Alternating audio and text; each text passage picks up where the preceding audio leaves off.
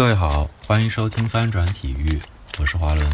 那么这一期节目呢，是关于北京奥运会的直播，以及围绕着奥运会这种大型体育赛事直播，呃，所以延伸出的技术项的非常专业的讨论。那，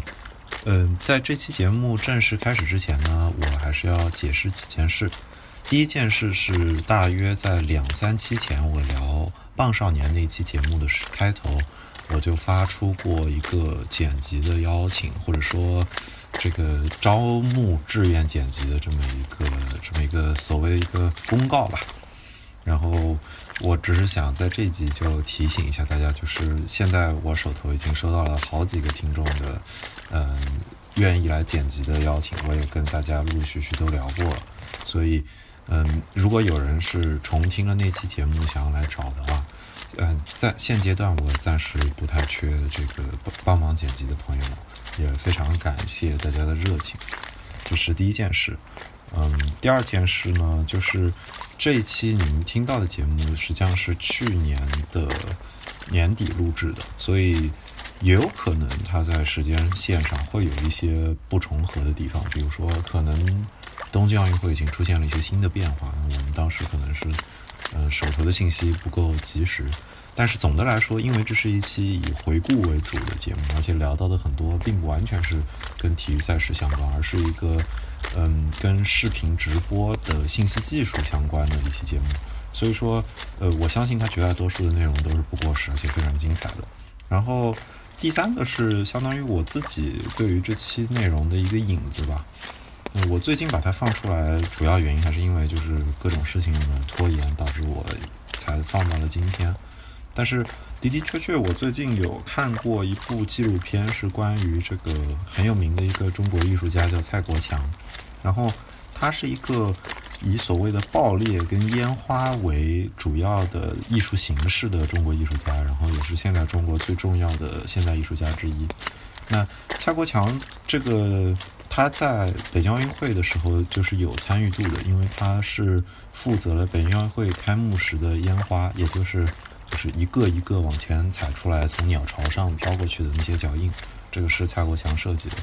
嗯，所以当时从他的那个纪录片的角度，我也才有的时候会意识到说，就比如说奥运会不只是对中国人或者是在国内的中国人来说非常重要的一件事，对海外的中国人甚至对海外的华人来说。呃，当年的北京奥运会也是非常独特的，呃，非常有象征意义的一件事。那所以，呃，结合着这件事，我觉得可能这期节目，嗯，涉及到北京奥运会部分，听起来的话，可能嗯有很多感慨的。那么以下就是这期节目，嗯，可能会有一点硬核，但是嗯，我觉得是很有意思的，是非常难得的技术项的分享。嗯，希望你们喜欢。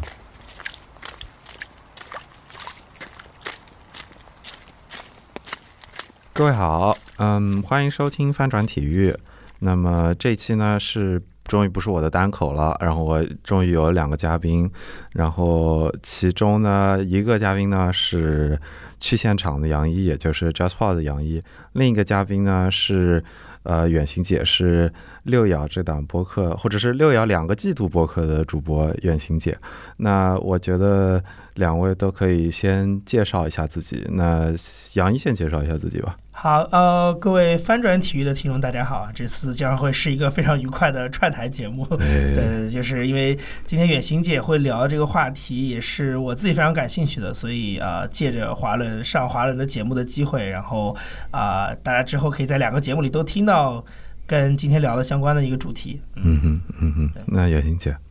嗯，大家好，我是前媒体人，但是现在做比较高大上的卫星通讯，自己业余做一档关于科技方面的聊天节目。因为华伦前阵儿请他到我的博客做了一期节目，所以这次来很荣幸的串个台，和他讲讲我当年在媒体的一些这个发生的有趣的故事。对对对，其实。袁英姐有点客气啊，因为我个人从我自己的观感上，我作为一个不是真正意义上的媒体人，我觉得从袁英杰以前在的 BBC 去别的地方，也是从一个高大上的地方去另一个地方，没有 没有这个对比上差别。但是我就是强行的引出了 BBC 这个点，就是袁英杰以前是在 BBC 供职的。呃，一个技术项方面的工作人员，但是因为这个工作的性质，也参与了好多次大型的赛事跟演出的转播。那能出现在我这个节目，肯定是跟体育有关系的。所以这次要聊呢，就是因为之前跟袁英姐聊天的时候就。袁姐提到过，她参与过奥运会的转播，那尤其是北京奥运会的转播，而且当时是作为 BBC 的团队的一部分回到北京来做，呃，转播方面的工作。那这个话题我是很感感兴趣的，因为对于我来说，北京奥运会只是一个。像是青春的期时候的一个符号性质的时间，但是我没有办法在一个技术的角度，在一个媒体的角度去理解，或者是没有办法从我现在的角度去体会奥运会的转播，或者是各个方面的配套是什么样的。那今天就很开心，呃，有机会听袁英姐来分享一下北京奥运会转播时候遇到的事情。那我觉得。袁英姐可以先从北京奥运会的这个故事开始讲起吧。我觉得你可以，甚至可以从在奥运会开始前你就经历过的事情开始。就是我看你有写过，你说在奥运村就有经历过各种各样的奇怪的事情，包括呃奥运村的食物怎么样啦，价格的暴涨啦，这种你可能还要跟你的同事一起解释。你可以跟大家提一提当初这个中间有趣的事情。嗯，好的。要不然先再介绍一下我的经历吧，因为我在 BBC 做了十七年，嗯，一直是做技术方面的。嗯，离开 BBC 的时候，应该是，嗯，华人里头大概做的 BBC 做的职务最高就是技术方面了，就是编辑方面，他还有什么，比如说 China 的这个总监啊什么的。所以我其实做了好好多届奥运，三次。大概算三次吧，夏季奥运两次冬奥，然后其他还做了很多其他的相关的体育节目，比如说什么呃 Commonwealth Game 啊，这个温布顿啊，就这些东西。但今天我们主要聊北京奥运嘛，因为北京奥运从我的转播的呃经历来看是。历届转播是最好的一次，而且不光是因为我是中国人才这么评价，而是我们所有的同事，尤其体育部的同事都是这么觉得，是北京奥运是最好的一届。有一次，我记得我们讲那个在准备巴西奥运的时候，他们这个自己就就唱出来了那个那个北京欢迎你的那个那个歌，我还挺奇怪的。我说对，当时确实是一个洗脑神曲，所以他们到现在也都会唱，所以还是挺逗的，嗯。对对对，具体到这一届北京奥运会的时候，当时，呃，不如先讲讲看，比如说 BBC 当时去了多少人吧？我感觉可能可以跟其他家媒体对比一下。我们有资深的媒体爱好者杨毅老师，钟爱于观察各家媒体的体量、跟设备、跟技术。对对对，就是首先要讲一个问题，就是说。奥运会，他他自己有自己的转播团队，叫 Host Broadcast。然后他 Host Broadcaster，他无论你在任何地方举办，都是这个团队来做。所以大家不要以为北京奥运是中央电视台办的，其实跟中央电视台没有什么关系。但是正因为有他这么一个团队呢，所以每一个呃去的转播商呢，都要给他们交钱。就是说你要用人家转播的这个信号线路啊，用这些东西都要交钱。所以这对于我们这种。江河日下的英国来说，这个钱是越来越交不起嘛，所以一般团队就是大家还是非常小心的，不要太庞大。但是即便是这么说，省来省去。北京奥运的时候，大概还是去了四百多人，所以是非常非常大的一个团队。因为当时我记得我查了一下，我当时写的东西，就是写的一些笔记啊什么的。整个英国的可能这个奥运就参加的比赛选手的可能也就四百多，所以你可以想象这个这个 还是非常重视的转播团队非常大的。而且呢，就是因为他你是要交买路钱了，座位费等于是，所以他一般的人他都不愿意，就是。不是阿猫阿狗都能去的，像我之所以能去呢，是因为当时我做的一些东西是比较先进的，所以他们要用。另外呢，也是觉得说我是一个就是能够说中文的呃技术人员，如果有什么问题呢，就相当于买了一个保险一样，所以把我带过去了。翻译功能啊，哎对，但是就是我们史无前例的带了一个医生过去，零八年就是从来任何奥运就是前无古人后无来者，只有零八年那次带了一个医生过去，是全职的，一直跟着的。当时就是因为担心在那个零八年之前有很多你也知道，嗯，火炬接力的一些问题啊，报道啊还是挺负面的，还有当时关于西藏问题也打得很严重，就是很担心。我们去了以后会不会有什么冲突的场面啊，或者是怎么怎么怎么？所以带了这么一个史无前例的这么一个医生，所以他成了全团最闲的人，什么事儿也没有。这是非常有趣的一个小故事。嗯，而且当年我可以再补充一个，就是你刚才说到这个医生，其实那个时候我记得北京奥运会还有就是说，当时因为北京的雾霾还是挺严重的嘛。空气质量问题，然后我记得好像当时还闹过一些事情，是比如某些国家的运动员是，比如戴着口罩从机场出来。然后被大家媒体拍到，就是感觉好像是在故意搞事情，就是说，其实可能北京夏天的空气大家没有大家想的那么差，但是好像感觉是弄成一个国际影响，是弄得好像北京的空气很差一样的感觉。嗯，对，我们那时候也戴了防毒面具了，但是戴防毒面具可能不是为了那个空气污染，而是害怕万一有什么示威活动啊，有有什么，所以戴了戴了防毒面具过去的啊。但是其实这种事情呢，也不是说大家专门针对中。中国，我们去巴西那次的时候，每人发了两大瓶防蚊水，因为那个时候不是那个 Zika 那个病毒吗？寨卡病毒。对，前一阵收拾东西，我还看到说，哟，这两瓶防蚊水还一点都没喷呢。我在巴西一 一个蚊子包都没咬，所以也不是说专门针对中国，只是嗯，怎么说呢？虽然是这个地球村了，但是很多信息的障碍还是有很多的。嗯。哎，其实那个时候有一个大的呃时空环境，在零八年那个时候，就是可能很多人已经淡忘这一块儿。就第一个是零八年，当时整个中国国内的因为奥运会，然后 所谓的这个很多各种各样的势力，其实都盯着就 target 在这个事情上。然后呢，当年因为之前又有三幺幺的事情嘛，就是说实际上。嗯，很多外媒当时是看到过，就在半年之前，在中国土地上就发生过一些，其实是挺冲突性非常剧烈的，所以那个时候才会有担心。我觉得现在很多听众听的时候会觉得说，哎，中国怎么可能会有这种担心？但实际上在零八年那个时空环境当中会有的，而且这个当时有好几个比较大的冲突，一个是火炬，然后另外一个是因为当时，呃，说实话，就北京奥运会的那个前后，其实整个中国还是处在一个相对非常开放的一个姿态。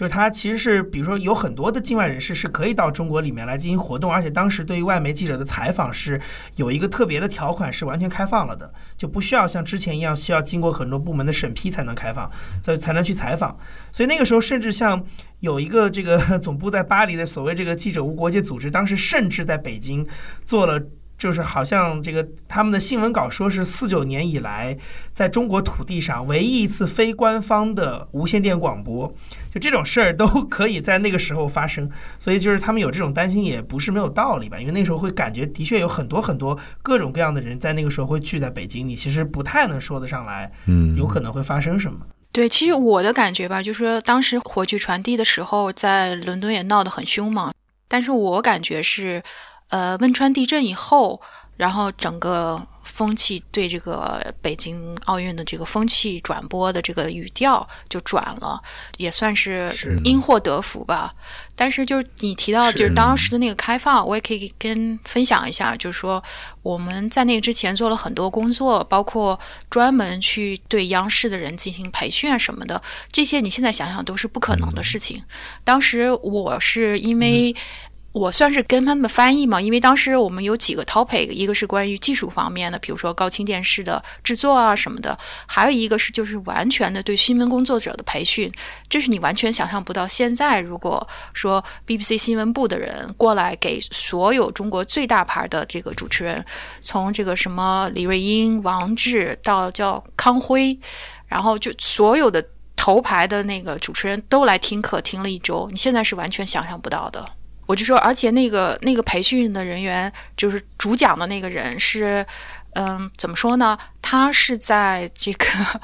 八九年的时候，BBC 的这个报道团队之一，他们当时一直住在北京饭店的，所以就是当时报道的几个人，一个是他，我名字我不就就不提了，还有一个是 Mark Thompson，后来当了 BBC 的这个 Direct General。现在是呃刚刚离任这个《纽约时报》的 CEO 对吧？对，是的，Mark Thompson 是个结巴。然后还有一个是 Kate Adie，也是这个非常老牌的一个资深的那个主持人。对对，非非常非常有风度的老太太，其实是对她的英文啊什么都非常有风度。就这三个人是当时的那个铁三角一样，这么一个人在零八年的时候来中国给央视的所有的大牌的主持人这个做培训，你现在想想觉得可能吗？完全不可能。而且我可以再补白一个，就是说，在一二年伦敦奥运会的时候，当时中央电视台那个时候柴静还在央视。柴静他们当时做了一系列关于英国的一些人物采访，其中有一个嘉宾就是 Mark Thompson，然后讲的就是 BBC 在新闻上的经验，嗯，对，跟中国的观众来说，BBC 如何严谨的报道新闻，对，对啊，而且我记得特别逗，当时那个就是培训的时候，李瑞英进到那个会议室，然后我就跟那个人说，我说，我说这是我们这个中国。相当于 number one 的这个 presenter，他说：“嗯，可以看得出来，一下这个气质就不一样。”啊，对，就非常非常明显的，一下他就说：“嗯，这个完全能看出来。”你也能感受到吗？你在现场吗？当时你直接观感上的？嗯，对，确实，我是觉得李瑞英的风度和其他的主持人相比要更好一点。比如说那时候什么罗京啊、什么康辉啊都在嘛，但是这个你在会议室扫一眼，你就觉得李瑞英最有范儿。而且就是，呃，培训完跟他的交谈也很有意思。他就说：“哎呀，我现在这些新的主持人我都愁死了，我就想让他们出去 出外景。他没有出外景，怎么会有第一手的经验呢？就在播音室里是培养不出来的。可是怎么推他们都不出去啊，什么什么。所以当时给我感觉，刘英的对这个播音的这一套东西，就是说。”呃，怎么培养下一代啊？其实还是很有自己的一套想法的。他当时应该是央视新闻中心播音组的组长。嗯嗯，这一点就觉得李瑞英当时给我印象特别好。当时除了对央视的培训，你好像还对奥运场馆跟硬件跟软件，就这些可能帮助你们技术团队的会用到的东西，也有很深刻的影响，是吗？就是可能跟其他的奥运会相比，当时北京奥运会做的还是可圈可点的。对，这就回过来，我们可以讲一下这个 host broadcast 的这个问题哈，因为那个其实你说北京奥运办得好吧，跟说实话跟央视的关系没啥关系，对吧？因为所有的设备啊，什么音频啊、视频啊、摄像啊、转播呀，就是场内的各给各个这个 broadcast 的这些 feed 都是一模一样的，而且都是他们他们是专门做这种大型比赛，非常有经验的。央视只不过是。比如说，它有四十路信号 feed 给你，然后那你来编，然后出你自己的节目。嗯，这也是为什么当时人家说，嗯，NBC 或者 BBC 的 coverage 就是那个开幕式的 coverage 比央视好。这个完全跟这个信号的质量没有关系，完全是在考你的审美，因为他们。你就知道，头一天是彩彩排过，他都知道什么点儿有什么活动，什么什么。那么你用哪个镜头，不用哪个镜头，这些全是靠这个导播和当时这个 director 的这个功力来看。所以就是说，信号质量好不好是 host broadcast 的事情，但是你呈现出来美不美，是你这个电视台的导播的这个导演的功力。对我这里可以大家补充一下，因为。呃，其实就是说，呃，这几个大的转播商，因为就是呃，首先像 NBC 是属于给钱非常多的嘛，然后当时央视是主办方，那 BBC 又是一个非常老牌的媒体，就是这些大的机构，其实，在呃北京奥运会的八月八号那天晚上之前，他们是可以进去接这个参与彩排，然后他们就是相当于有点像我们去踩，就是现在是说这种踩点一样的，就是说，首先是。每一家对每一家机构会单独的给你一些名额，就是你可以带着自己的摄影团队去拍你要的东西。这个东西包括什么呢？包括比如说，呃，你是不是要专门去拍一些你们国家代表团？的一些特写镜头，因为这个肯定是公共信号里没有办法完全照顾到的一些需求。然后另外一个是，比如说你们国家如果有一些元首或领导，尤其像中国和非常在意这个事情嘛，那这些镜头肯定都是公共信号没有办法去完全照顾到的。所以，所以他给了一些这个机会，就是说这些大的转播商，呃，你可能背后又有非常多的公共利益和商业利益在，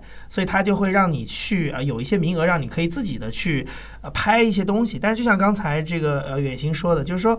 呃，其实很多时候，其实你自己这个团队怎么拍什么东西，这个东西可能就是各家之间能够比较出高下。另外就是公共信号你怎么用，也是一个比较出高下。其实我后来有呃，相当于像拉片儿一样的去对比过，就是说几个大的这个电视台之间播的这个片段，实际上，呃，央视跟 BBC。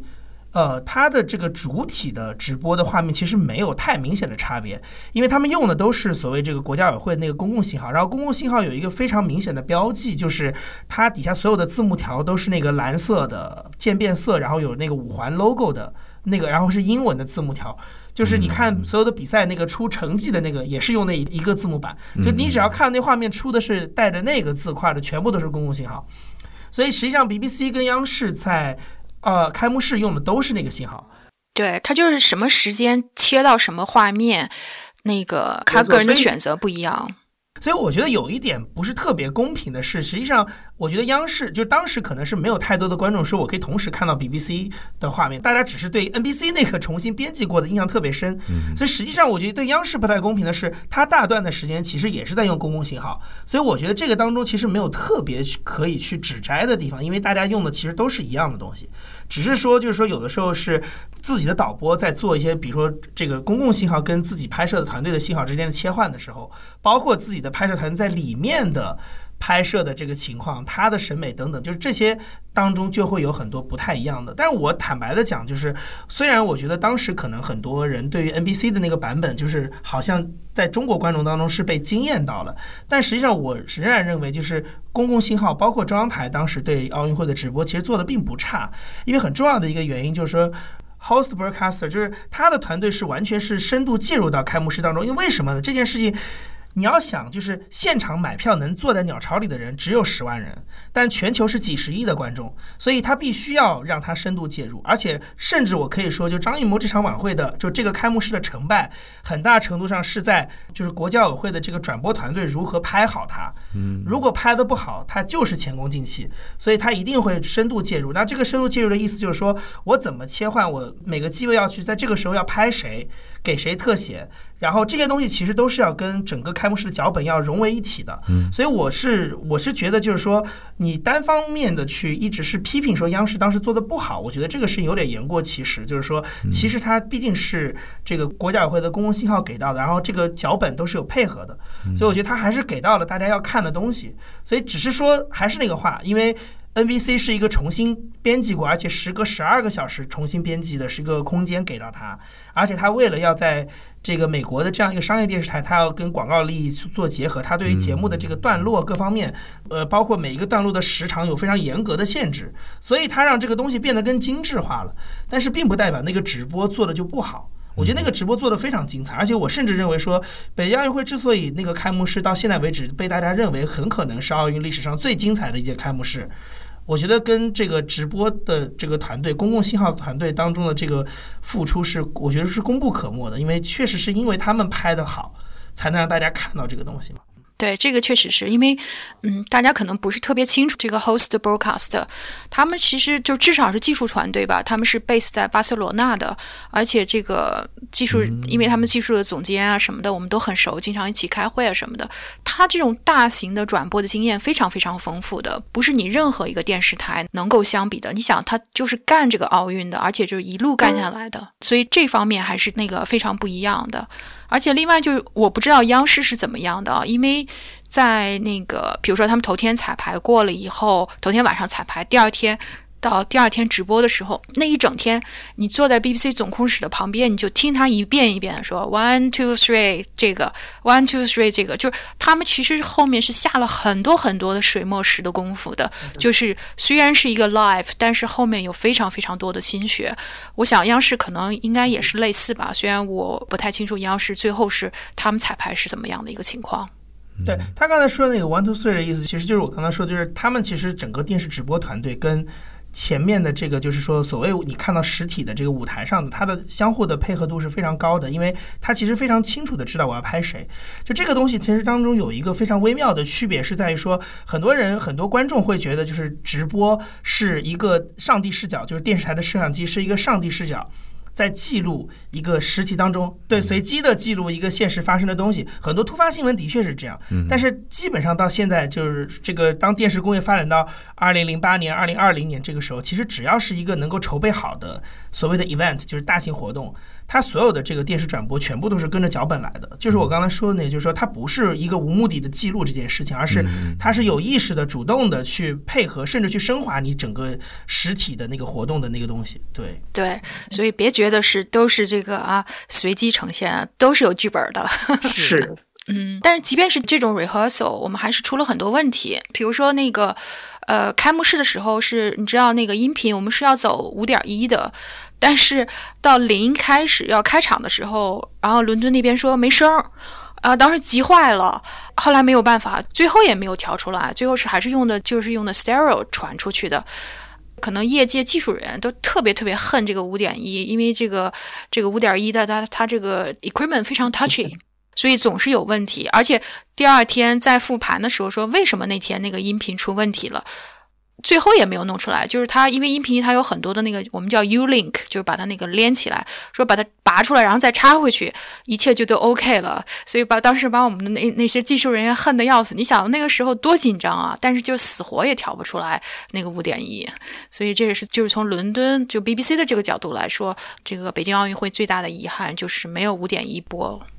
嗯，而且还有就是因为零八年的那个奥运会开幕式，应该也是对所有的这些，尤其是对于欧美的电视台来说，它是历史上第一次用高清来进行奥运会开幕式直播嘛。因为在之前那个雅典的时候，当时高清技术还没有那么普及。BBC 是在零七年，我记得应该是开了那个 HD 的高清频道嘛，所以大家都希望能够整个电视技术上有一个大规模的升级，然后能够让它的这个体验变得更好。对，是的，我当时我不是说我们到央视给人家培训，一个是这个播音方面的，一个就是技术，就专门讲高清制作的这一方面。因为 BBC 这个和欧洲广播联盟欧广联一起，一直是在这个高清电视制作是非常好的，所以我们当时也给这个团队讲了很多高清方面的东西。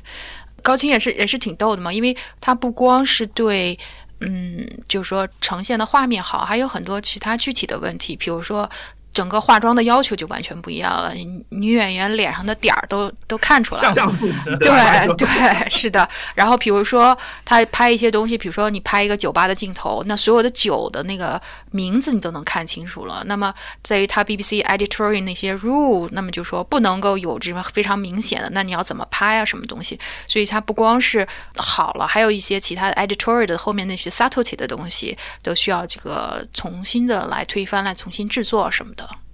那我感觉听下来，就是这个事情，就是零八年奥运会，就是好像对于媒体人来说，也是认为是在转播大型赛事的转播的历史上，也是一个里程碑的事件。就是这么多的因素夹杂在一起，然后配合这么好。这样听起来的话，就是说，好比北京奥运会的这个呈现，他在现场组织这场演出，张艺谋可能是总导演，但是他可能必须要跟这个 hosting broadcast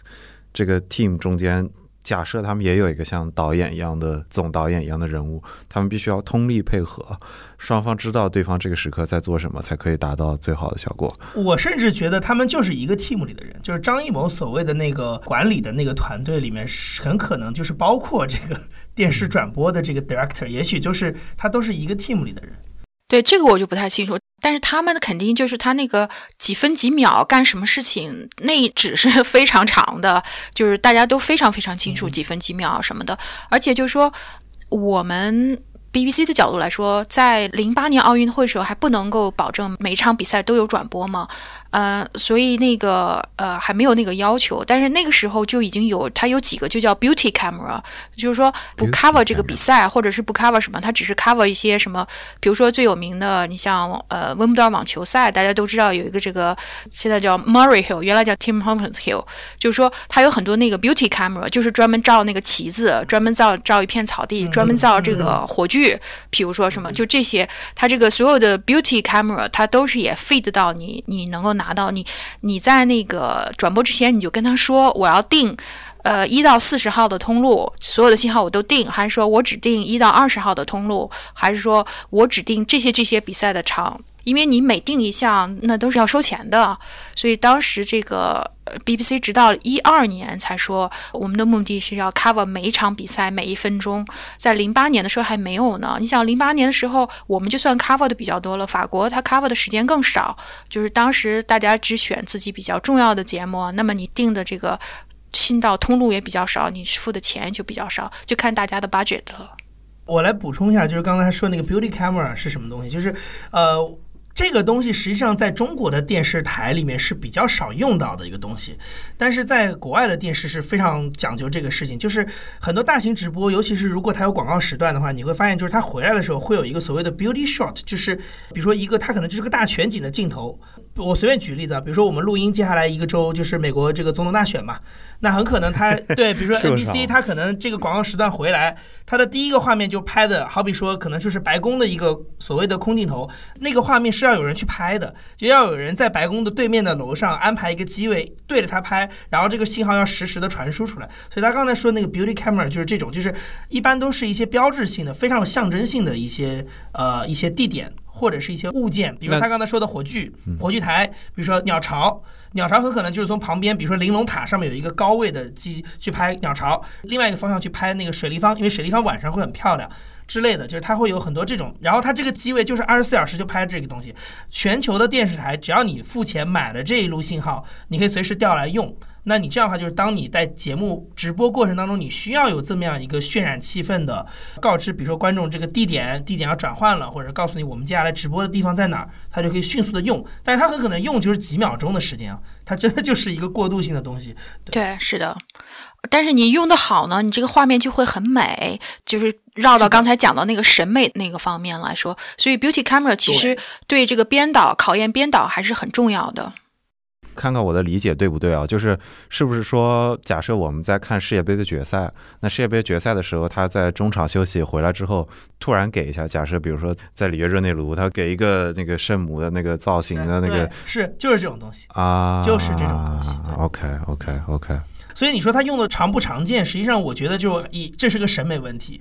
就现在他在国内的电视台用吗？我就好，因为我看体育比赛的时候，我感觉国内的足球比赛经常被吐槽转播的问题。你们刚刚描述这种 beauty camera，比如说一个足协杯的比赛，突然拉回来给你一个城市特景，我可以我可以告诉你这个事情两方面。第一个是个审美问题，就是说很多时候呃中国的电视转播其实不是特别讲究。就是说，所谓你说的这个 beauty shot，就是一个大全景的这种画面。原因是因为中国的转播它其实没有那么，就是它有很多习惯。就欧美电视台转播很多习惯，其实是在漫长的历史长河当中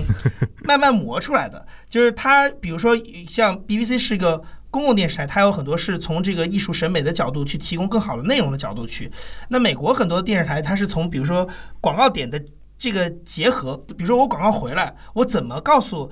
刚刚看完广告的观众，我现在在干嘛？嗯，那我然后还有比如说有大量的，比如像你看比赛看的很多，比赛有很多时候它不是说很准时的，说我广告回来马上就直接第二节就开始了，嗯，而是说它可能会有一段，比如说三十秒的时间，它就空在那儿，那你要播什么呢？这些 beauty shot 就会提供很多的这种，一个是填充这个时段，另外它就可以暗示你说这个地方发生在哪儿，大家现在的状态是如何，等等等等等等。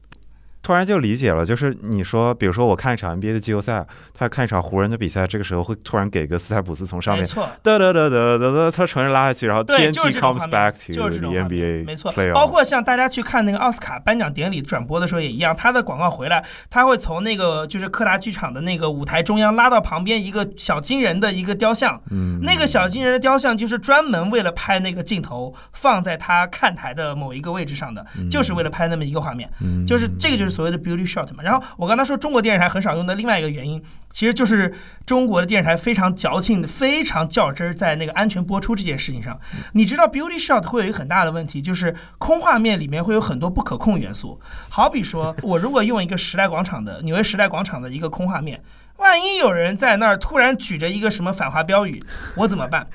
所以他就会尽量避免出现用这种无法控制的，因为你不可能就你比赛场内可能有一些规则去啊让观众就是可以去惩罚这个观众，对吧？但是然后但是你在你在一个街上，既没有你的安保人员去维持秩序，也没有一个所谓的 rule 就是一个规则去约束这些路人，那万一出了这事儿，谁负责？我原来在电视台工作的时候，就我们每次到所谓的重点保障期，就是中国电视台每年有一些时段是重点保障期，比如说全国两会啊、党代会啊什么的时候，呃，包括六月初都是一样，就是我们都尽量。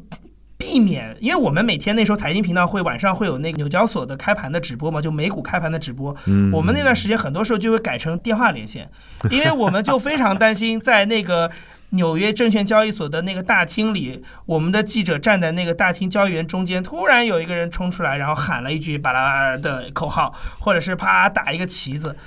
所以我们就干脆改电话，就别出画面了。就中国的电视台有很多非常奇怪的事情，就中国电视不好看是有很多很多原因的。就是不是能力不行，是这个双手被铐住了。很多就是被这种非常无聊的事情铐住了。是但是中国电视都是有延迟的呀，live 都不是 live 嘛。其实有些东西还是可以做的。但是这个东西，我觉得它是个系统工程，因为延时可以解决一些问题，但延时不能解决所有的问题。就是延时当中还是有很多人为操纵的可能性嘛。我所谓人为操纵可能性是说，比如说技术人员的反应问题，这个切这个行为本身它的可控性，我可以接着举一个说画面切进来这个，人脑的反应还是有不可靠的地方。举一个非常典型的例子，就是上海东方卫视在二零零六年四月份的时候，曾经去现场直播过当时的国家主席去美国访问。就是当时他跟那个布什小布什在白宫南草坪有一个欢迎仪式，就是中国电视台以前几乎没有干过这个事情，但就那么一次就出事儿了。就有某一个那个叉叉宫的人在那儿大喊大叫，对，在那儿大喊大叫，然后这就是延时不靠谱的地方，就是因为它离得很远，实际上它的麦克是不太能收得到这个音的，所以其实对于现场导播人员来说，他只是听到旁边有人在 shouting 在叫，但是他不知道叫的是啥。所以延时这个东西对他来讲没有太多意义，因为他第一他很难留意到这么一个遥远距离的一个 shouting，第二个等他反应过来的时候，他也只是觉得他在 shouting 而已，他不知道这个人在叫啥。但是没有办法，就是这个事情，当他最后的真相被揭露出来的时候，这就是电视台的失误，因为所有的人都会指责说是，就是你为什么当时把这段播出来了。对他不会去管说，因为我导播员当时听的不是很清楚，嗯，或者因为他离得很远，他不管的，他只是说你让这么这么样一个人的一个抗议的声音出现在了你的电视台播出的画面里去。嗯，所以这种事情如果出现过之后，其实就是电视台都很保守嘛，他最后就觉得，那我干脆就不要做这个事情就算了，嗯，我能不做就不不要做这事。虽然它是好看的，但是有这么百分之一的风险，那算了，我们把它咔掉吧，因为我要的是百分之九十九的那个安全。嗯，很多 beauty camera 是那种非常高、非常远的，其实也没什么事儿。But anyway，中国人有经常说一句事嘛，叫矫枉过正嘛，就很多嗯事情其实都是矫枉过正出来的。嗯，是的，是的，是的。那行，我感觉技术项的这个话题我们探讨了不少，我还是想要听一听，就是当初，呃，就是我们回到在北京奥运会现场直播的时候，你们经历过的事情。因为你刚刚说的是一个四百人的团队吧，然后你们可能也很早就进到奥运村里面了，然后再到这个转播的结束这个过程，你们应该也待了，我估计有。至少两个月肯定是有的吧，可能两三个月我觉得都有。那在这个中间，你们当时除了就是转播方，不管是说 beauty camera 啦，还是这个 host broadcaster 啦，呃，就是其他方面，就是跟这个专业项之外的事情上，你们当初有没有什么呃比较深刻的印象？包括北京跟后面可能跟巴西的奥运会，或者是在伦敦有什么明显的区别？或者是你们在处理就是临时为了提供这个硬件条件上，有没有遇到什么比较现实的问题？是呃普通的观众平时想不到的？嗯，你这个问题很大，但是我就是试着来讲一讲吧。我是大概就是临开幕大概十天左右去的，就是说它也是不同的阶段。比如说你就像你说的，提前三个月就去的人，那就这又是付的钱又不一样，呃，所以他控制人数是控制的很严的。还有一些人呢，他是比如说他提前一个月去，但是开幕式之前就要走。比如说我去做巴西奥运的时候就是这样，因为当时实在是没有钱了，所以。我的 team 都是 都是遥控的，然后呢，只有我一个人在当地。但是开幕式之前我就走了，因为这样他那个 accreditation 比较便宜嘛，所以就是也是当时为什么根据不同的情况，你的会占的时间不一样。然后还有一些人呢，最长的确实是待了有三个月，因为他还有残奥会呢。那个奥运会和残奥会中间他还要休息一周还是两周还是怎么回事？我记得当时我们那些同事就是说，嗯，那也别回英国了，也怪贵的，然后就在中国到处流浪，还把手机给丢了，反正各种各样的这种事情也也也挺好玩的。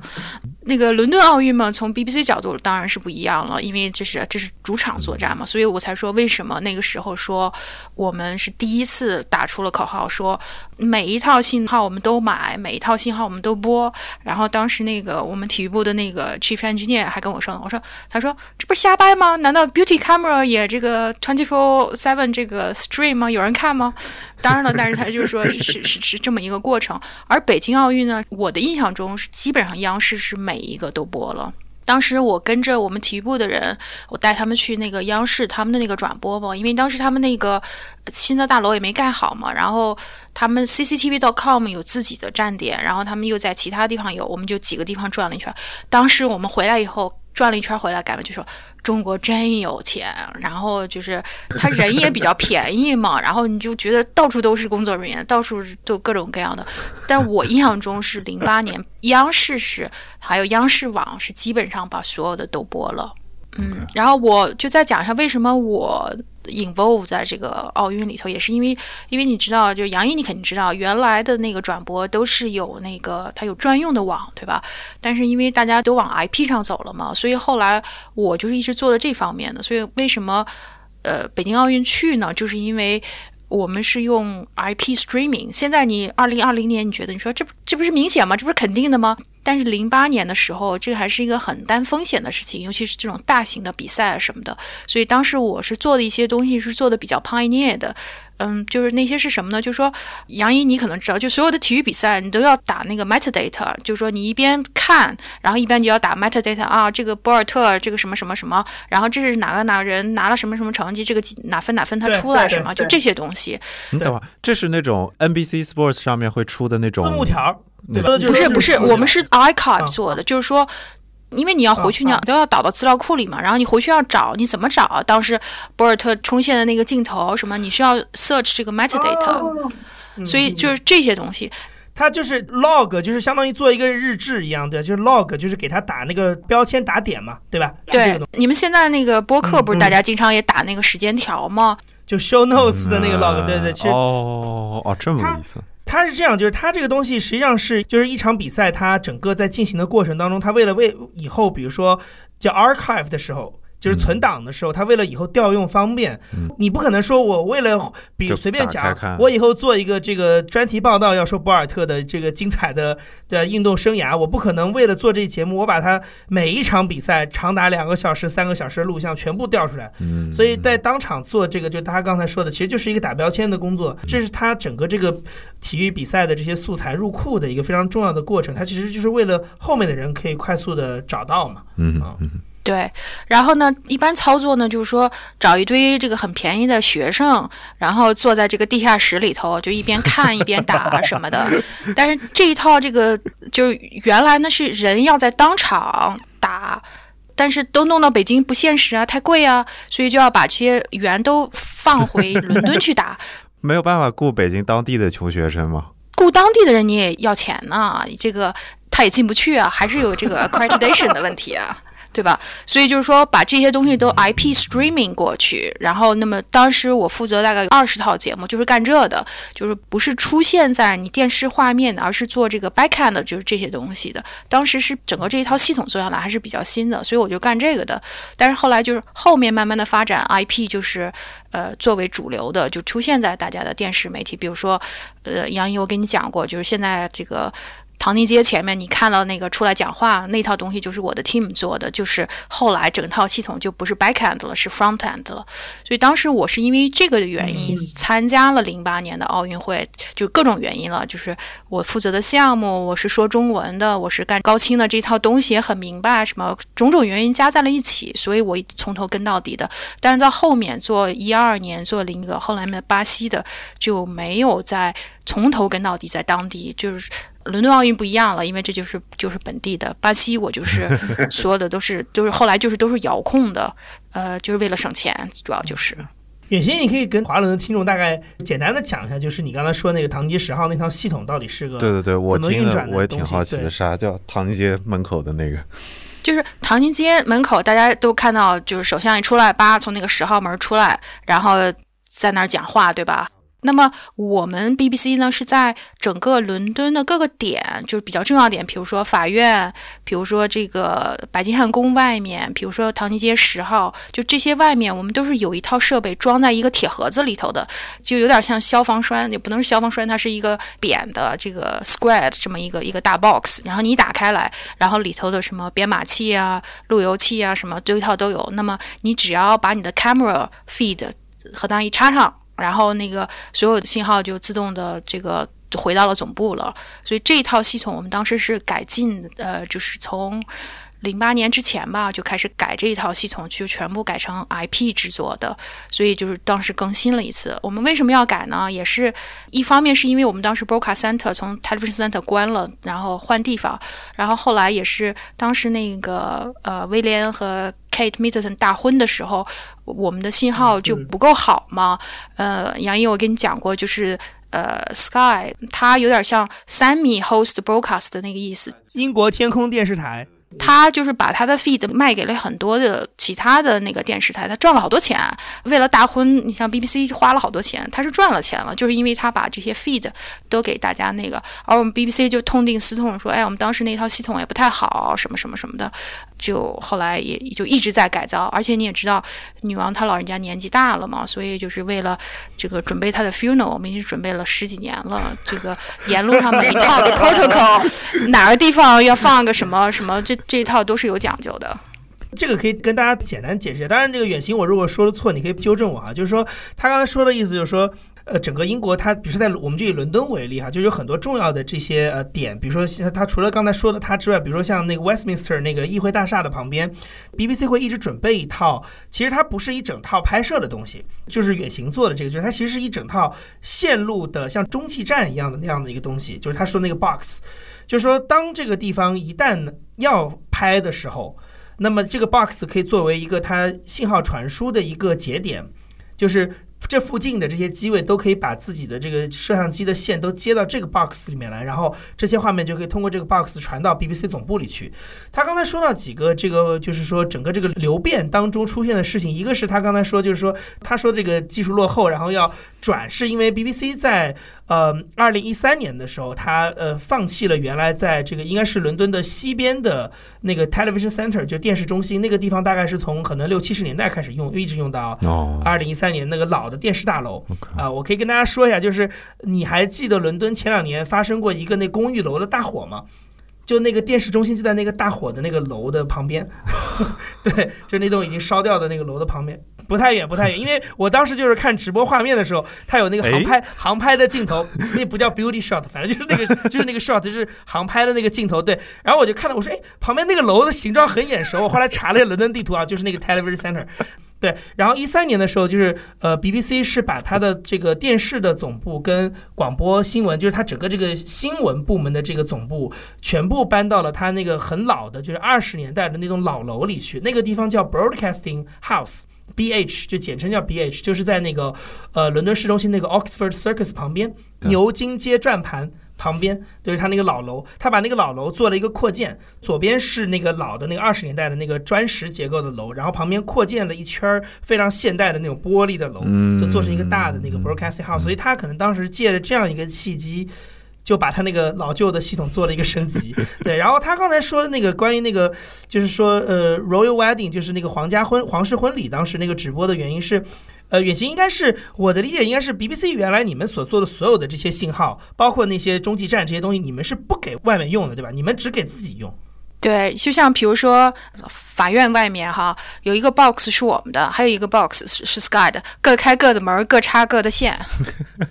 嗯，对，就是如果大家去看，比如说像当时啊特蕾莎梅卸任或者 Boris Johnson 入主唐宁街十号的直播，你如果留意他的那个讲台的对面，就是一排的电视台，那当中最主要的几个位置其实都是英国主流的几家新闻台，主要是 BBC，然后独立电视台就是 ITN，然后还有就是 Sky，就这。几家是占的最好的位置嘛。对，所以他说的就是这个事儿。但是 BBC 的问题是，BBC 原来它这些东西都是做给自己用的，因为它也是一个国家的公共媒体，所以它也需要就是说我保证这个东西是一个稳定的、持续的，我用的时候我一定能用得上。但是天空电视台因为它是默多克新闻集团底下的一个商业媒体，所以他就发现。这种公共设施就给媒体的这种公共设施的服务，可以是他赚钱的一个方式，所以他就会合理的利用他的这个中继站，他可以把这些中继设备租用给，比如说某些时段可以租用给他的同行，然后他们可以来用，因为这些同行就是属于那种，比如说类似像我们这种一个外国媒体，对吧？我不可能在伦敦搭那么多的点去做这些直播，但我可能有一个出境记者需要在那个时候出境。然后或者做一些直播连线，就是我可以把我的摄像机的线插在他那个里面，当然我要给他钱。包括像他说的 Royal Wedding，甚至就是有很多媒体是直接就是说长时间的直播也会用他那个，所以他就可以赚得盆满钵满嘛，因为他等于把自己变成不仅是自用，而且可以把它变成一个盈利的 h o s e broadcast。其实像提供对，就是 host broadcast。然后其实提供这种服务的，就是说在国际上其实比较多的，其实是美联的那个 APTN。还有一家是像我们原来第一财经的供应商是那个法国的一家叫做 Globalcast，就是他们是专门去就是就是对就是他们有很也是一样，就是他们是专门做这个服务了，就是他是没有自己的所谓的电视频道这个事情，他就是专门提供所谓的 feed，就是这个流给到呃这个各个媒体，然后另外就是他会在每一个重要新闻发生的时候，会在那个当地安排搭建一个临时的这种一个直播点。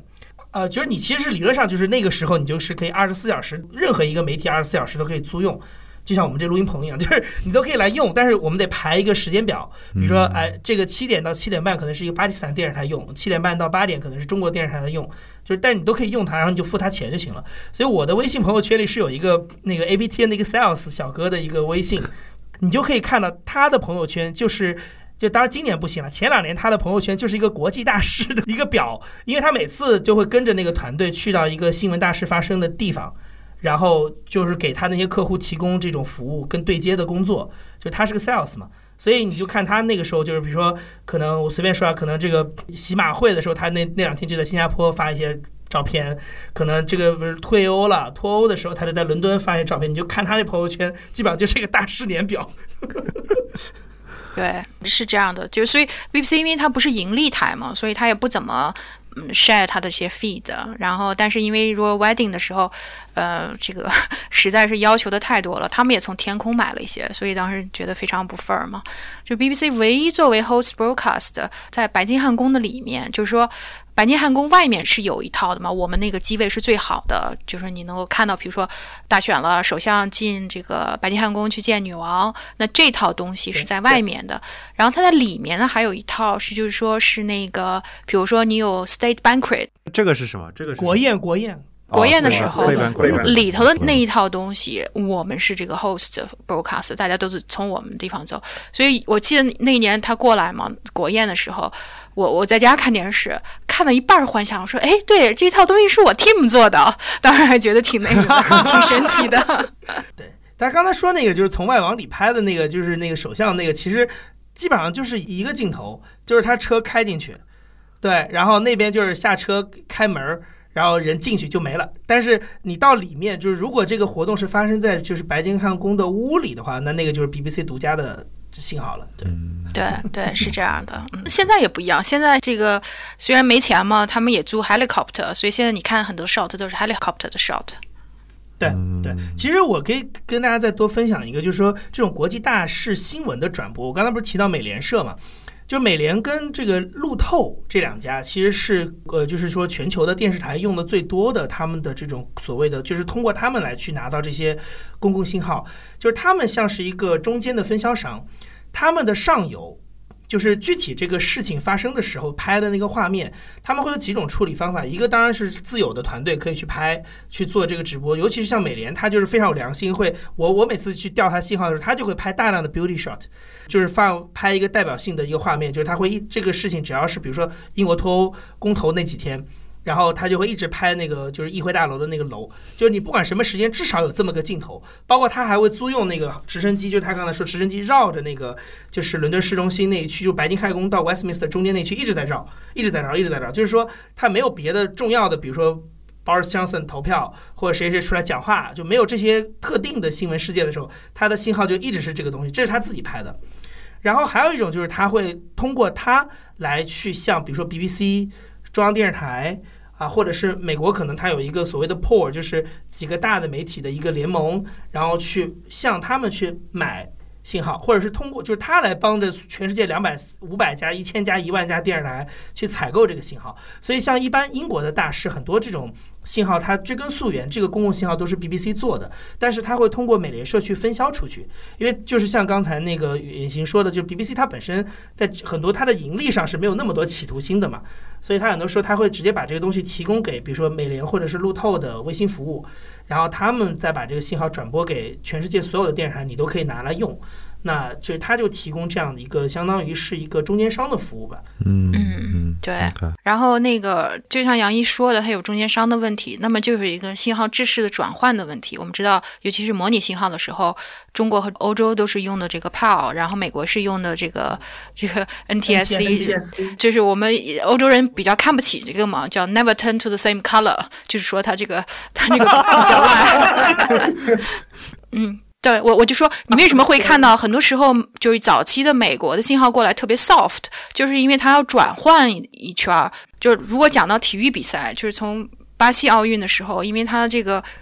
它是美洲制制度嘛，它这个什么 sixty hertz 不是这个五十赫兹，所以我们当时做了很多 test，哪些 equipment 可以用，哪些 equipment 不能用，就是因为它这个 format 转换也是有问题的。嗯，我可以解释一下，就是他说的这个模拟信号制式这个事情，就是说，呃，电视最早出来的时候，就是这个呃所谓的模拟电视信号嘛，当时就是应该是呃以这个美国为代表，然后是以苏联为代表，跟以西德为代表，然后制作了三种，就是他们各自研发了一种制式，就电视制式。美国就是他刚才说的那个，对 NTSC，对，然后西德当时做的就是派尔制式，中国当时用的是派尔，然后呃英国用的也是派尔。然后还有一种是啊，还有一种我说错了，不是苏联，是法国人做的，叫赛康，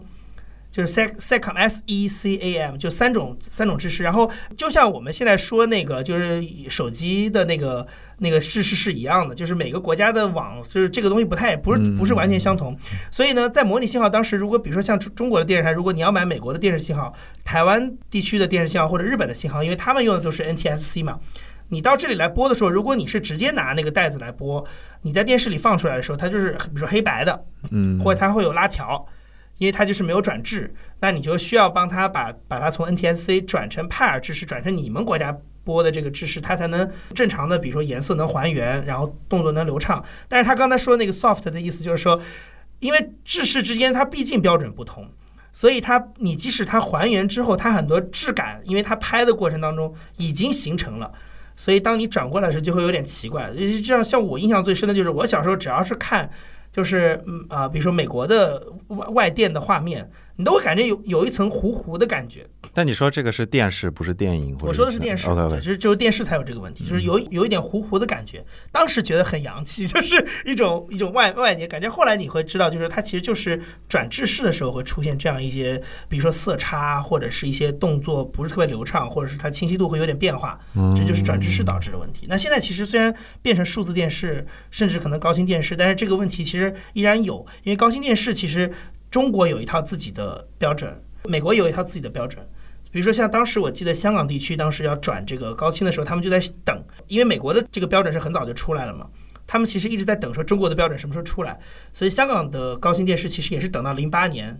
跟中国大陆差不多的时候才推出来，它其实就是一直在等，因为他希望用中国的标准，嗯，就还是有一点这个问题。OK，嗯，对，反正就是说，从欧洲的角度来说，其实欧洲这方面做的是挺好的，因为你想，这个 Unpack 的这个这个 coding 是欧洲做出来的，然后这个呃，我们现在用的是手机是 3GPP，也是欧洲的标准，美国的标准就弄了一个 CDMA，最后也也是就。不太行吧，至少。然后这个整个的这一套，就像杨一，你你的节目也讲到那个 DAB 啊，什么这这些东西，全部都都是欧洲做出来的，因为它欧洲广播联盟啊，它跟各个欧洲来一起结合，就这方面是做得很好。而 BBC 呢，又是这个欧洲的这一方面的领头羊，很多这个 pioneer 的 research 都是当时我因为是从他的那个研发部出来的嘛，就是当时当时都是我们在那那边做的，所以。英国的最开始的第一部高清，它是 特别 ironic，他拍的是 Concorde，就是那个协和飞机，然后他拍了一套特别漂亮的高清的节目 讲 Concorde，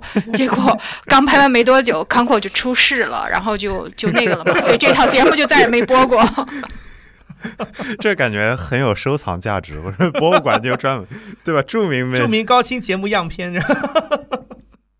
对，因为他拍了很多那种非常漂亮那种远的镜头啊，拍了一些什么。他因为当时那个 Concorde pilot 有一个是一个 woman，然后他自己他自己有条船，他们跟他去拍他的船呢。你想那水面的画面，那是这个大家都知道是水是就是对这个 bitrate 要求很高的，不然就看着像素很渣嘛。所以就说专门挑了一些非常有 challenge 的这些场景去拍的。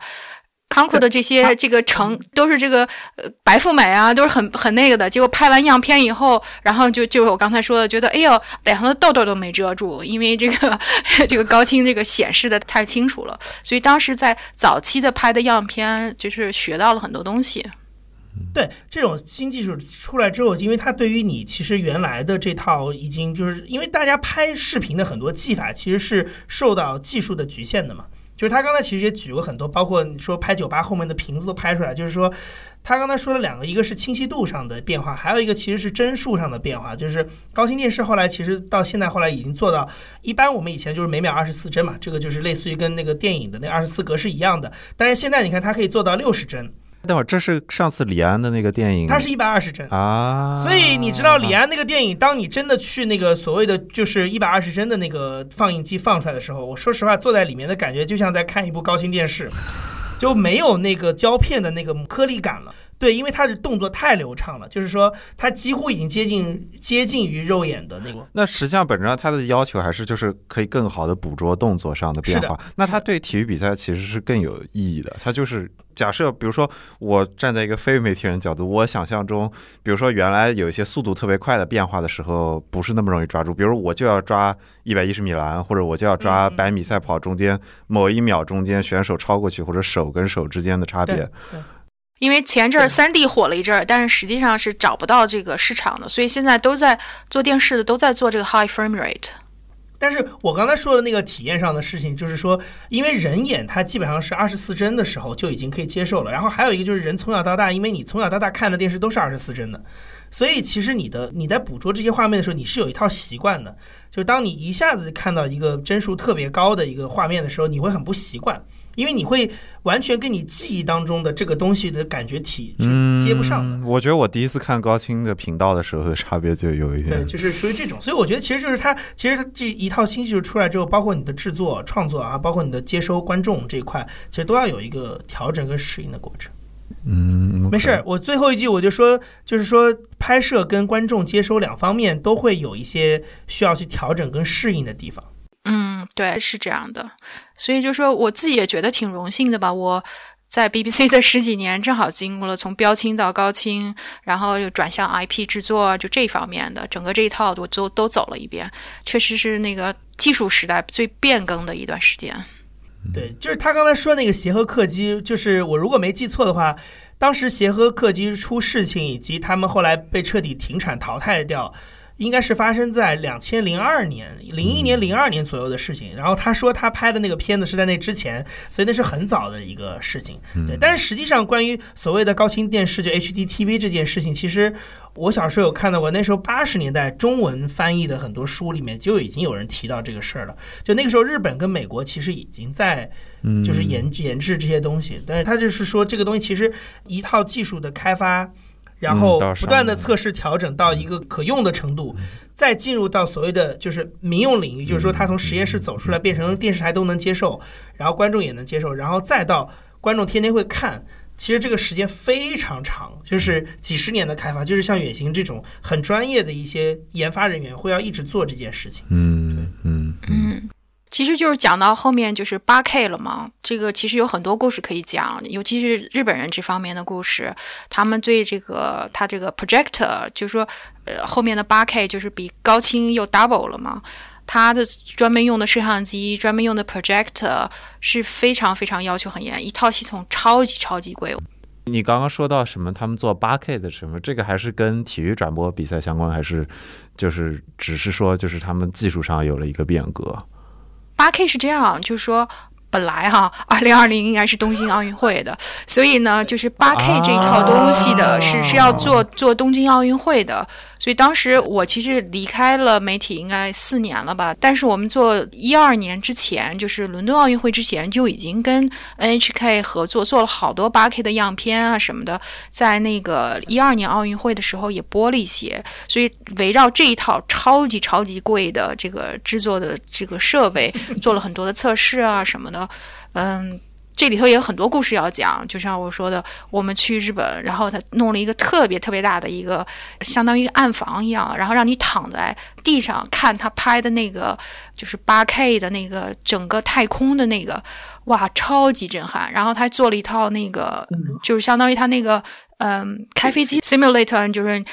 每个人都去试试能不能在这个东京湾顺利着陆，因为它 simulator 非常好，也是那种很大的那个样片，让你身临其境的感觉。日本人这方面在先进的技术抠的是非常细，而且走得很远的。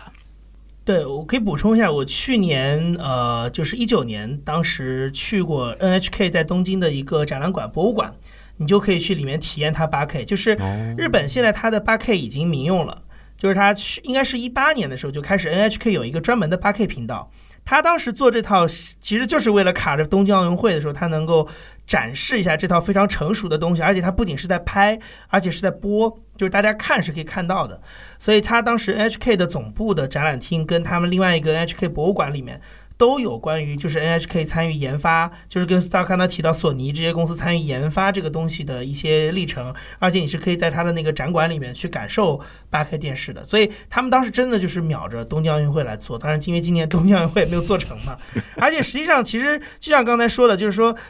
这个跟你今天的这个节目主题是非常相关，就是体育转播。我跟我原来在电视台的老领导就一直都说，就是体育转播是真正电视转播上的皇冠。所以有很多的东西，其实都是希望通过体育转播来对它的极致的使用进行一个测试呈现。对，然后我要再补充一下，就是说，虽然我们说到八 K 是说这个 picture 的 quality 要很高，对吧？但实际上对声频的要求也是增加了很多。我刚才讲到零八年我们要做个五点一，这个开幕式最后都没弄，但是作为八 K 来说，它的信道是二十一点三。你就想想，每一套音频的信道如果没有压的话是三兆，你光音频就多少多少 data，所以就是说，它现在为什么叫 immersive 这个这个 experience？那怎么 immersive？那么就是全是靠你这个音频，就像你在足球场，你觉得声音从四面八方都来的。当时我们做那个 Euro Cup。欧洲杯对，然后专门设了一套在巴黎，呃，我当时因为我的团队也 involve 进去嘛，然后后来就去那儿转了一圈，然后就专门在他的那个他的 host broadcast 的那个体验设备里头，他那个 producer 站的那个屋子里头专门去看的，那个确实是感觉非常好，就完全是身临其境的感觉，就是因为不光你的这个 picture quality 要好，音频也要非常好。嗯，有一个事情是，就是我稍微解释一下，就是就很多观众在看比赛的时候，看这种精彩的直播的时候，会不会留意到的事情，就是刚才远行就是说，所谓这个声道的那个数据什么的，就是实际上就跟我们每天下载电影是一样的，你下载一个四八零 P 的画质的视频，下载一个一零八零 P 画质的视频，就是这些东西完全都是会影响这个文件的大小嘛，然后它跟你的基础设施，比如说带宽。你的所谓所谓的网速，就这些东西是紧密相连的，所以实际上，八 K 包括这种更高质量的音频，这些东西其实它做的更高的结果就是它的数据变得更大，我们就可以理解它的文件变得更大。那你怎么样能够保证在这个直播过程当中连贯的来传输这些东西？所以它就会对基础设施要求非常高。你越清楚。越身临其境，其实就相当于你你这个宽带这个线路搭载的这个东西体积特别大，然后它就需要你的这个整个这个线路本身就得保持一个非常高速的运转，所以就是他刚才讲的这个，就是所谓这个音量提高，然后这个数据变大，其实就是在这个地方，所以它其实是伴随着一整套技术的提升才能做到大家最后看到是我的画质变得更清楚了，然后我的体验变得更好了。那那个五点一那个提到的那几个是什么东西？五点一那个应该我的解释的话，就是说它就是相当于是声音的制式吧，对吧？远行是这么解释吧？对，就是它那个 basic 理解就是六个麦克风嘛，在一个屋子的五五是这个环绕的，然后一呢是那个在中间的那个位置，然后二十一点三呢就是说你在中间的位置是三个麦克风，然后旁边上上下下哦有二十一个。对，就是最简单的，就是你如果去一个什么 IMAX 的影院里去看一些大片儿的时候，很多时候一些细节的声音，比如说子弹唰从你的右边耳朵飞过去，这个东西它不是说这一下这一瞬间，可能甚至一秒都不到的感觉，它是需要好几个，就他刚才说的收音点的这种嗯。生成才能达到这个效果。嗯那么五点一的话，那你只能是四个角嗯。啊，就五个角加上中间的嘛，那你这个沉浸感没有那么强。但是你如果是二十三的话，它的这个接力点就会非常多，那你整个这个，比如说子弹同样是子弹射过来，从你耳边射过这个效果，它就会捕捉的非常细，就它一个路线非常完整的可以过来。所以这就是他说的这个沉浸感，就是你在大型的比赛直播当中的时候，其实是一样的嘛，因为你也需要去体验到，就像你买了票在球场里的那个感觉。嗯，而且我我可以多补充一句，是刚才为什么我们说到说体育会推动这个事儿，其实很大的一个原因，在我的理解上，是因为体育本身是一个商业化、产业化非常成熟的一个传播的东西。就是说，第一，它基本上都是要直播，就不可能有录播的比赛这件事情，就是它一旦要做，就一定是直播。然后另外就是它本身这个播出去这件事情已经是可以赚钱的了。就是卖广告，包括转播商呃购买这个转播权，然后转播商电视台再去卖广告，就是它是一套能赚钱的东西。所以这也是为什么就是说大家会卯着一些大赛，比如说奥运会这样的节点，然后为了这样一个目标去实现一个技术上的跨越，嗯有足够的动力。另外一个就是说，体育比赛的直播非常复杂，就是它既是一个你可以 set 好的东西，又是一个有很多临场要发生变化的事情。所以它对于你一套新技术的测试，或者说你一个新技术，如果你实验了很多年，你觉得很成熟了，在这个地方呈现是最极致的，能够展现你这套技术已经完善的一个场地，而且后面还有一大堆商业利益可以为你这套研发来做一个买单。嗯，所以其实很多的，包括电视台，就是不管这个电开发的团队是一个电视台机构里的，还是说像索尼这样的商业公司，其实它都会有这样一个想法，就是我的一套研发最好是能够在像奥运会这样一个万众瞩目的地方，是天时地利人和的地方能够用上用好。对，所以他就会为他做。然后，所以你如果回过头去看，那其实很容易，就是像奥运会或者一些大赛，就会成为电视技术呃转折的一个所谓的 milestone，就里程碑嘛。嗯，对，是这样的。所以你想，为什么数字电视、高清电视，就是后面就说的八 K 什么，都是跟 major event 是有关系的？但是虽然就是杨毅你说的这个体育转播是一个这个 crown jewel，但是就想说一下，BBC 的 Direct Channel 从来没有从体育部出来的，永远是新闻的。是是是是是是，不愧是 BBC。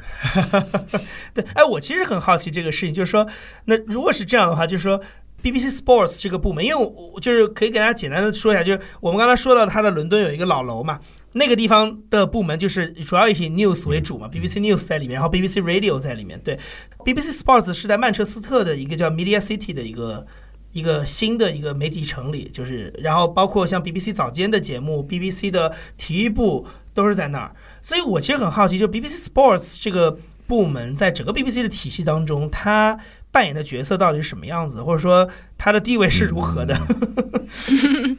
它地位还是很高，它的 budget 很大嘛，因为它你知道伦敦的每年的社交季都是这个固定的嘛，这个什么时候是赛马，什么时候是这个网球赛，什么时候是什么什么，它都是排好的。对，然后这个所以什么高尔夫球赛，这个所以它的 budget 很大，但是比较固定。但是 news 就不一样了，news 每年弄 budget 的时候，说我没有办法 predict，无底洞，今年是大年还是小年呢？所以就说你非常难控制，即便你给他一个 budget，那九幺幺发生了，你怎么办呢？你只能把东西往里填呢，那一下 budget 就 blow the budget。所以这个 news 一向是 BBC 最强势的一个部门，为什么它 direct channel 基本上也都是 news 出来，也是这个原因。嗯 OK OK，呃 BBC 这个体系，它有一些就是还是那个回到它，就是说，因为它是个公共机构，所以他做了很多事情，是你不能简单的用一个商业头脑去算这个事儿。就是说你在可能很多一般认知当中觉得这可能是一个呃赔本生意，或者说它可能是一个顶多打平的一个生意，但是 BBC 就得去做。它是向上要钱的，就不因为相当于每一个英国的国民纳税的时候都会付这笔 license fee，就是你只要看你家里只要接收视频、嗯视音频的东西，你就得付。嗯包括其实这两年好像其实有一个争议，就是说我在 YouTube 看视频到底。我根本就不看 BBC 的电视的服务，我为什么还要交这个 license fee？、嗯但是至少现在它应该还是要交的，对吧？哪怕你只是消费 streaming 的内容，你还是要交这个钱。那这个钱是法律规定，它一定是进到 BBC 的账这和 NHK 一样吗？对，就是它一定是进到 BBC 账，即使你不看 BBC，钱也是到 BBC 那儿去。所以就是 BBC 要做的反哺社会的是什么呢？就是他就要把他就要用好电视跟广播这种技术手段去做好这个东西该做的事情。所以就有很多其实他根本就不是通过账面来算这个事情。对，明白，明白。对，就是说，如果你能证明你只听 radio，你不看电视，那你这个执照费就打一个折。呃，原来呢哦看 iPlayer 是是不交的，后来这是一个 loophole，然后就把它堵上了。但是 YouTube 就像你说的，还是有问题。对，我可以跟你讲一个，就是我原来我的大学老师，因为他也是英国留学，他给我讲过一个他们原来留学的经历。因为穷学生嘛，不可能说我要去付那个 licensing fee，所以他们基本上都会买一个电视，偷偷的去接收 BBC 的节目。但 BBC 它是有那个查的那个车的，就是去扫那个，比如说这个 community 这个社区里的信号。我我我不知道它的技术逻辑是什么，但我估计应该是这样。就比如说我在这儿能账上能查到的是十五户电视哦收我的信号，我扫出来发现有十六户，多了一个东西在接收，我就会去敲门，然后就会说你是不是没有交钱？所以我老师当时的处理方法就是他会把那电视直接从窗上扔出去，因为二手的电视很便宜，但如果罚钱会非常贵。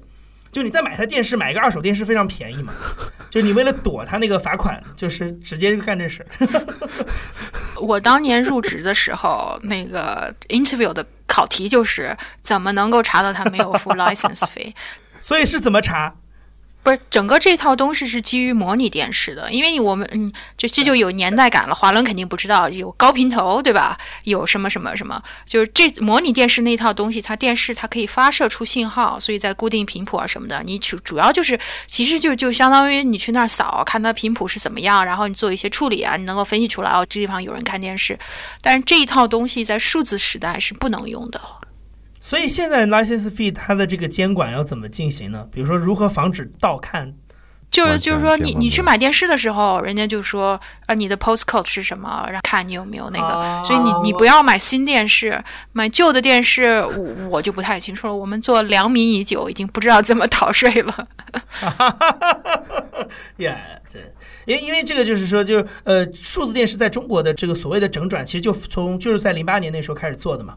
就是从模拟电视整体转换成数字电视，就是家里面大家家里面为什么开始有机顶盒，不是说小米盒子，就是那种。有，比如说有线电视 cable 的线插在一个机顶盒上，其实那就是数字电视整体转换最后的结果。就是其实大家的差不多，有些像英国可能它就是这个所谓的这个机顶盒是有些是就直接内置在你的机器里面。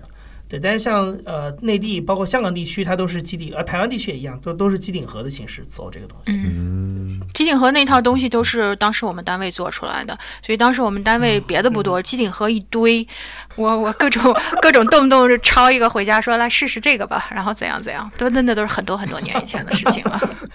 对对对，其实已经有十几年了，对，嗯，感觉好像还是一个最近发生的事情。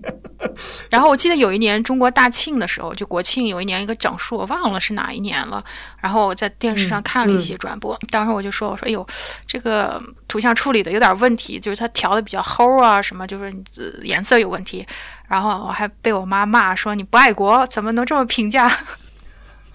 中央电视台老师的辛勤劳动呢？？” 对啊，对啊，就是啊。说实话，在开始录就是今天这场之前，我真的是没有意识到，就是体育比赛的转播跟这个电视信号的这个转播跟分发之间有一个如此密切的联系，或者是它就像是战争对于科学技术这样，有一个促进的。集大成者一个展示舞台的这么一个效果。那我的好奇就是，就好比你们刚刚举了那个 NHK 或者是东日本为了东京奥运会做了这么多准备，然后现在可能没有用上。那接下来就是不管是你们看到的，还是远行作为从业者，你们可能观察到的，就是体育比赛作为下一个时间点，比如说二四年，或者是二二年，或者是二八年，大家对于一个新技术的期待是什么？或者对于体育比赛来说，下一个它可能能够给转播技术带来的考验是什么？或者大家期待的、想要看到的是什么？就我首先免责声明一下，我我因为已经不做媒体四年了，所以我看 我可能讲的东西不一定准确哈。没事，我觉得听到这儿的听众已经不可能更，就是这是一个体育节目，我相信大家不会再有，除非就是技术项的某位听众突然一不小心发现了这个播客，然后。就是它是分几方面，一个是从制作角度，一个是从播出的角度。制作角度就是说，比如说信号怎么采集进去，然后怎么来做，怎么制作各个过程，这一方面对观众来说是看不出来，就是这一方面是非常明显的，就是说是往 IP 走，然后是做 file based。不是说从原来还是有袋子啊什么，这一个一个录像带。当年你想我们做温布顿的时候，得先一去温布顿就先得拉两卡车的袋子过去，因为那才能你。原来各个年的怎么比赛，谁谁谁的镜头，你如果想调出来，只能这么调。现在所有的这些东西都是远程的了，都是 file based 的，然后你只要去数据库里调就行了。所以这是制作方面的改进，就是完全的这个原来的专门的系统就全部都淘汰了。然后从播出的这方面讲呢，一个就是刚才我们刚才讲的往八 K 走啊，就那是 major event。另外一方面呢，就是说是呃，它更注重 interactive 了，就是说。你一边看电视，你一边怎么说？哦，谁谁进球了？怎么怎么怎么怎么？就是这种交互式的在电视上实现，一直是媒体要做的一个方面，一直做的不是特别成功。这方面就是觉得这些 OTT 的这些人，就是弹幕这一套东西怎么印出来，大家看的时候怎么能够呃发表意见什么的？电视其实是做的不成功的，但一直是想在这方面做，但是现在都是 over the top 了，就是说其他的这些爱奇艺啊，或者是 whatever 这些视频的 app。它反而能更做的比较成功，能够跟这个让很多观众在一起能够进行交互，这方面还是一直是一个怎么做的更好、更探索的一个方面。嗯，我想问远行一个就是跟体育直播比较有关系的一个事情，就是我原来看体育直播的时候，我觉得整个转播里最牛逼的一件事情就是，呃，导播可以迅速的在比如说一个精彩进球之后，马上进行回放。然后包括一些这种多机位的慢镜头啊什么的，然后这种东西我不知道你你了不了解，就是这个技术上是怎么实现如此快速的能够把一些 clip clip 把它调出来这种？这个我不是专家，因为制作方面我不是专家。有一些专门的制作设备商，比如说 EVS 啊什么这些，他们就专门做这套东西的。而且 EVS 就这些制作商，因为它是有垄断地位的。他们付的流油，就是说他们去哪哪哪比赛都是 helicopter 去的，BBC 吭哧吭哧都得坐经济舱飞到北京去的，他们全部都是这私人飞机过去的，就这种，就是他们专门做这些设备是可以做的。然后另外的，就是说还要讲一下，比如说像踢足球的时候，你可以看到那个它有条那种所谓的虚拟的线，我因为不看足球，我不太清楚，就那条线能够一直一直在荧幕上标着，就看谁谁谁越位啊或者什么，就就相当于加上去的那个东西，那套东西就是。BBC 的研发部他自己做了一套 software 出来，就是在加到那个 production 的那个 equipment 上面，能够 artificially introduce 这些东西。对，就包括像那个更明显的，就比如说像那个游泳比赛的时候，他那个就 world record 的那个世界纪录那根线。对，是这样的。这套东西就是现在我不太清楚，早期的那套东西是我们单位做出来的。就是现在好多转播足球跟篮球中经常都会看到，就是他会在场上用信号打出一个，比如说叉叉啤酒、哈尔滨啤酒赞助，那个有点像是虚拟前景那种东西吧？对，你说的那个东西实际上它叫虚拟前景，就是现在有很多新闻演播室也会用这套嘛，就是比如说啊播着播着这边哗开了个坦克出来，就是其实跟那个是一套，是是类似的技术。对，这这些都是很成熟的了，嗯。就是说，它那个东西跟呃远行说的那个，比如说线的那个东西的一个巨大的区别，就是就是你刚刚说的，比如说世界纪录的那个线，它最大的不一样是因为那个东西是你之前可以 set 好的，就是说你整个数据模型是你可以提前都设置好的，我我要做成一个什么形状，然后我不从不同的机位拍这个形状，它是呈现出怎样的变形，或者是一些。但是世界纪录的那个东西它不是固定的，因为它要根据这个比赛的进展，然后要去要有那个数据要迅速的测算，就是它实际上是比如说它相对于这个池子来说是个以什么样的速度来位移，还有一个就是。它马上可以弹出那个七一一二三四五六七八的那个东西嘛，就那个都是要实时算的，所以它可能在数据量上是非常不一样的。对，嗯，对，他家一直很赚钱。我当时我说我说，哎呀，是不是应该转行去做设备商啊？觉得他们好赚钱。但是后来是觉得媒 媒体总的来说江河日下，还是 还是滚蛋吧。哎，远行，我另外还有一个很好奇的事情，因为我们刚才其实聊了很多，就是你你所在的这个研发 BBC 的这个技术跟研发部门嘛。呃，我很好奇的是，全球就是类似于像 BBC 这种是以电视台的身份，然后有这样的技术研发的机构，就是相当于你的就 counterpart 同行了。就是这个，你现在你知道大概有哪些机构会做这个，或者是你们有没有圈内的一些研讨啊、交流啊什么的？有啊，就是欧广联嘛，叫 European 呃 E B European Broadcast Union E B U，它是就整合整个欧洲的媒体界，然后它比如说 file based production、IP streaming，它都有这个各个的工作组，unpack 这个 coding，然后这个 H 二六五的 coding，就这些东西它都有专门的专家组。那个我也做过专家组的组长，就是就欧洲各个 broadcast 过来，大家一起开会，一起讨论，一起制作标准啊，什么什么，这个。所有的媒体都在走下坡路，就是制作经费不够嘛，因为你要跟这个新媒体做斗争，很多才流失过去了嘛，所以大家必须团结起来。然后呢，比较有意思呢，就是说 NHK，然后那个加拿大的那个加拿大那个叫那个台叫什么来？CBC 加拿大广播公司。对他们也是做 EBU 的 member，因为就是说，可能加拿大是因为那个的跟英国的联系吧，所以一直是他们也是那个 member。然后 NHK 跟我们的交流也非常多。美国没有 counterpart，中国呢有很多的那个广电的研究所什么的。现在我不知道情况怎么样。当时候他有专门的电视的研究所，这个 radio 的研究所，经常来过来访问啊什么的。后来看的也就不太多了吧，所以但是中国的很多，比如说就像你说的数字电视的推广啊，DAB 的推广啊，然后那个数字数字广播 DRM 的推广啊，就这些东西，国内都是有专门的研究所来推的。那接着一个问题就是，国内同行的水平你觉得如何？有这这这个，我跟央视的人接触比较多吧，就是所以我就以央视来说，央视的这些。他的那个总共，至少在我离开媒体节之前嘛，他的总共都是就相当于是，嗯，文化大革命以后的第一代的那个大学生，所以这些人其实跟技术跟的挺紧的。总的来说，我觉得还是挺尊敬的。行啊，那我我想一下，这个可能是我能准备的最后一个问题，是其实刚刚聊天中我想到的，但是就是。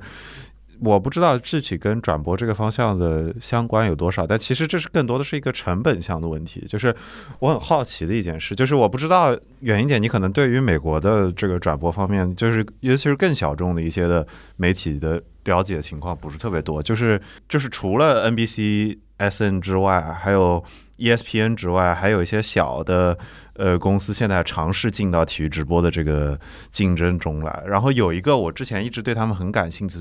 的公司叫做 Flow Sports。然后这一家公司呢，他们现在起家的原因就是美国人对体育实在是太狂热了，狂热到中国人难以想象的地步。就是好比说，中国人还远远没有达到过你我想要看我们家小朋友的小学的足球比赛，然后我想要看这个的高清直播。对，然后。Flow Sports 做的呢，就是当然美国的校际的这个规模做得很好，就意味着高中跟高中之间的比赛，我内华达州跟纽约州的比赛是很成系统的，所以它每年这个赛制是稳定的。那就有人就是有个 decent following，他就是稳定的要看这个比赛，就是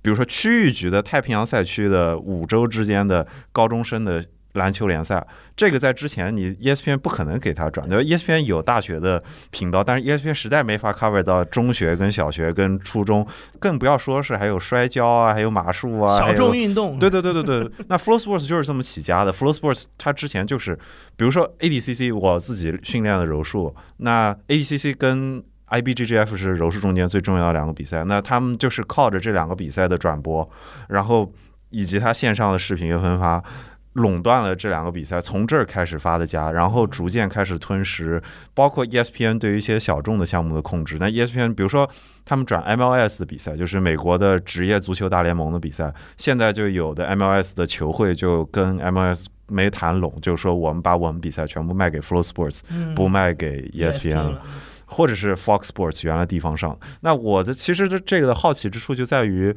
我不知道，就是从一个技术人员角度来说，你对于判断像他们这种，就是不是这种顶级的大型的赛事，比如说有的可能是室内的赛事，或者是小型一点的赛事，那他们我的想象中，他们可能一大要义是他们要压缩成本，才可能让这件事在商业上是可行的。嗯，那从成本或者从一个技术的角度上说，这件事在商用上是成本已经降到了什么样的程度，才可以允许 FlowSource 作为一个。专门抓小众运动的转播商，居然可以逐渐开始，他没有说真的可以挑战 ESPN 啊，但是他的确是已经站到了这个台面上了。嗯哎，这真有点了解。当然，虽然你说的这个美国的这个转播商我搞不清楚，但是业界的发展我还知道一点的。首先啊，这个这个 BBC 也在走小众。你看，为什么 BBC 那么热衷放 Snooker？这个这个，然后热衷放这个飞镖，热衷转播一些电竞，就是因为它 budget 低嘛。你想这个飞镖，你就一一个机位基基本上就行了，对吧？就是这这这种样子的。所以确实这个，嗯，而且他也比较愿意扶持一些小的体育项目，所以有有两方面考虑，一方面是转播这种体育比较省钱，因为它机位少；另外一方面也是说他要考虑到一些小众人群的需要。然后你说的这种，就是这种。商业的行为我也知道挺多的，比如说我原来的一个同事，他们原来是做 iPlay 的，他整个一个团队就跳出来，就给大家就是做这种东西。他之所以能够压缩成本，就是说所有的他的 feed，他现在都是在云上处理的，所有的 production，因为原来你必须要把所有的 feed 都要，就像杨怡说的，你要买过来，然后在自己的演播室里再处理啊，再什么。现在是因为。这个 IT 技术的发展，它所有的东西都汇聚在云里，全都是远程的 editing 啊，然后转化啊，然后放这个 caption 啊，或者是怎么，所有的这套东西都是云上处理了。所以就是说我原前同事的那个团队，他们就是给这些小众的体育来做这个背后的这些服务，他做了很多的啊，你看，就是说什么。呃，比如说什么印度的 basketball 啊，然后就是你是想不到的什么 中东的 cricket 啊，就是就是这些这些小的，他们都敢做。而且我我最近还去看了看，我说哎，不知道这个疫情期间他们他们活得怎么样？我觉得好像人家活得也挺好的。所以这就是一个发展的趋势，就是说所有的都是 cloud production 了。对，Flow Sports 反正他在美国这是体育的直播的公司中间，这两年完全就是。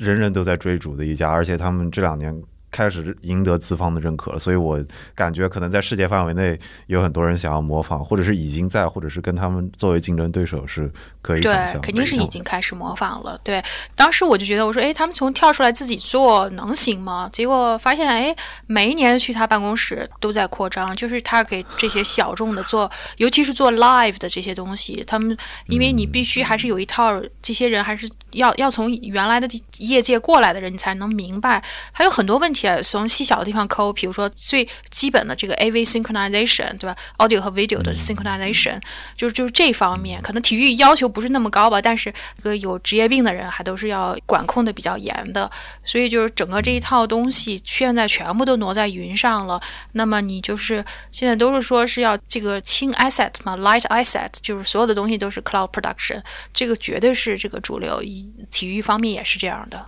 嗯，我问最后一个问题是，呃，就是因为我们看到这两年，其实就是传统的电视行业是有一个很明显的下滑嘛。那以前其实这些，比如说大型赛事的转播，它整个的这样的一些啊技术的支持各方面，其实它主要服务的客户是这些大的电视机构嘛。然后这些电视机构本身也是播出这些赛事，所以它可以得到很多收益，所以它就可以来 cover 这个成本，那也可以。带动技术的提升，但现在我们看到一个明显的事情是说，因为很多的分销的这个转播的东西，最后是被这个流媒体拿掉了。但我其实不太清楚的是，在上游，比如说在呃随便说啊，比如说比赛转播的操盘的这个机构啊，或者是说主导的，就是所谓的这个 host broadcaster，就是比如说一些其他比赛不上映会，就其他比赛的这个主办台。这个的身份有一些变化跟转移吗？还是说它的格局基本还是原来电视台在主导这个事情？对啊，确实是有转移。你就比如说，原来这个呃转播奥运肯定是 BBC 对吧？后来 BBC 就没有拿到残奥的那个转播权，就被那个 Channel Four 拿到了，就是因为他没有钱了嘛。然后 Channel Four 觉得残奥会也不是那么贵，然后我又有享有独家的这个 time slot。然后发展到后来，就是也是，哎，怎么说呢？BBC 的最重要的几个人，就是跟奥运会这个 negotiate 这个 license 的这个，就是你要转播权多少钱呢？这帮人被 somehow 被 BBC 给开了，然后他们跳槽去了 Discovery，所以 Discovery 拿到了整个欧洲的奥运的转播权，然后他再作为二级分销商，然后 BBC 再跟他 negotiate。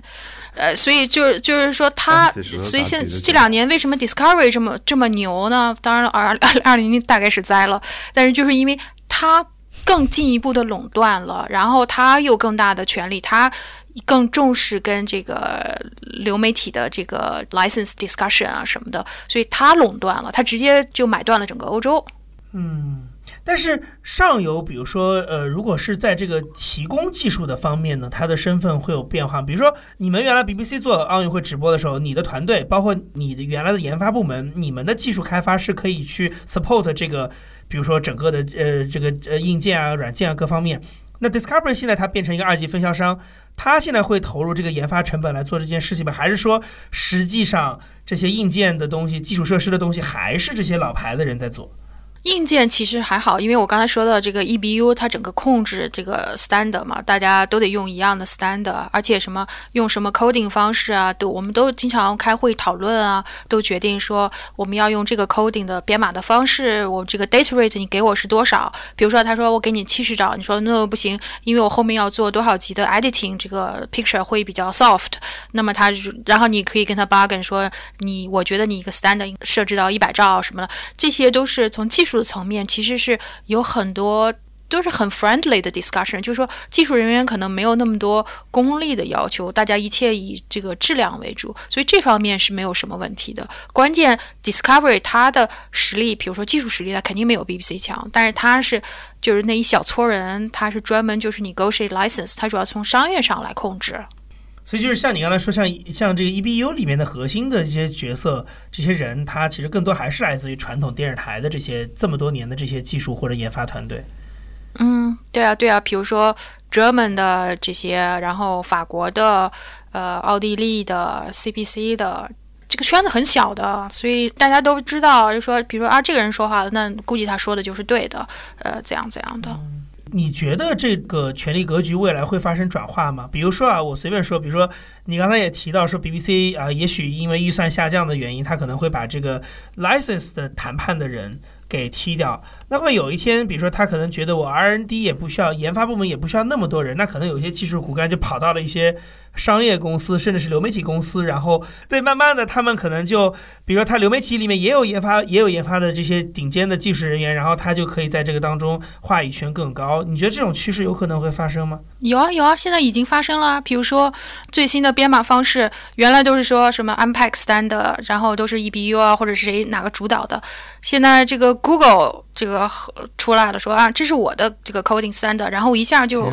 就开源了嘛，就一下 open source 也没有 license 了。所以这些大的科技公司外来者，他一下抢夺了这个话语权和科技的制高点，是非常非常重要的这个一个转换。你想。就是卫星通讯也是一样的，这个我们有机会聊的话，也可以讲讲在大的这个科技公司公司的这个控制下，卫星通讯怎么一步一步的转化的，这些都差不多的潮流。那最后就是这种转化，这种话语权的转化落到一个普通的，比如说比赛的观众的眼前，他给他们的感受会带来什么样的体验呢？就是有什么区别呢？我觉得总的来说肯定是体验越来越好了嘛。原来你想。呃，说个不好听的，BBC 刚装那个 Broadcast Studio 的是 Broadcasting House 那个 Studio 的时候，是全标清的。当时大家都说那个脑袋坏掉了，还不装高清设备，就说没有钱嘛。但是现在你哪怕拿一个小手机看，都是高清的嘛，对吧？就是从那个 experience 上来说，你的编码的技术更好了，你需要的带宽更小了，然后同时这个 coverage 也好了。这个体验是没有话讲，只是说是谁来推动的。原来是国家的电视台，原来是这种大的 NBC 这种的，去北京开奥运会有专门自己的厨师，专门从美国带来的哈根达斯。这个时代已经一去不复返了。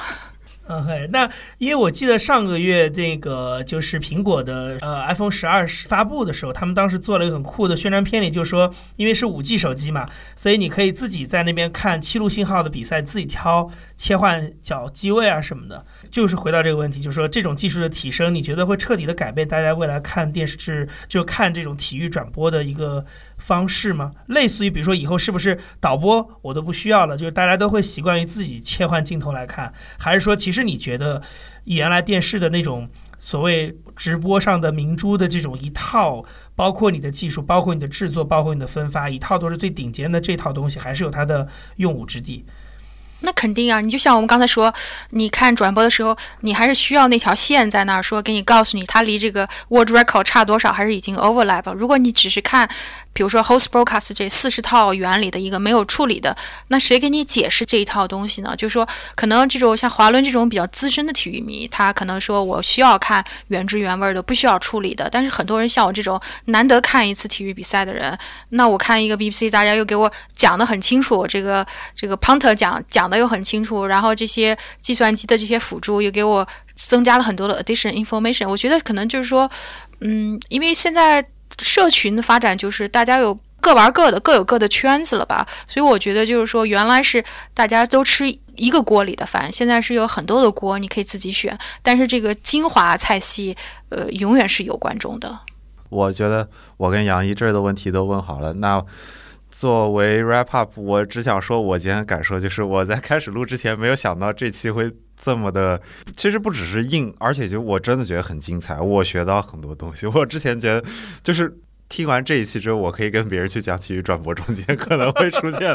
各种各样细节会要注意地方。但这个很好，就我现在突然有了这个自信，就是你听在你，比如说你坐在一个体育大会上面，就是各个商家来卖自己的产品，你至少脑中有一个哦，他们的卖点是什么？OK，我觉得这期非常非常非常精彩。对对对。我这个经验确实是比较难得的。一般的人可能，即便你在央视工作，你可能不会像我这样，就说 cover 了很多的东西，看了很多的东西。所以，呃，从技术的方面角度来说，这个还是有很多很有意思的东西。但是，至于有没有用，对于体育迷来说有没有用，那就是另外一回事了。嗯，没事。本节目的听众一向都是。看体育，但是居然对体育之后莫名其妙的相跟体育相关的东西感兴趣的人，就会喜欢喜爱本节目。OK，那非常感谢，包括杨一作为 kind of like co-host，今天基本上是 co-host，然后然后然后远行姐作为我觉得是这期的嘉宾，分享了非常多的内容，我觉得这期真的很精彩，呃，也非常。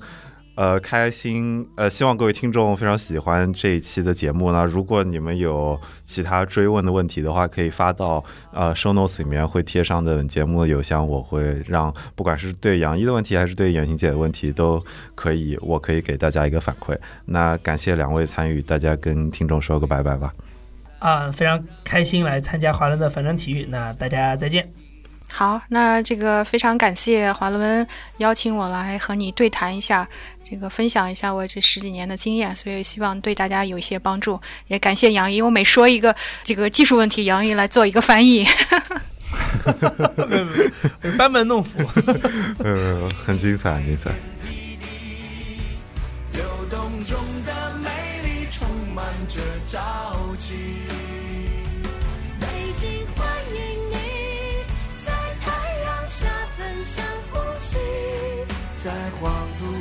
刷新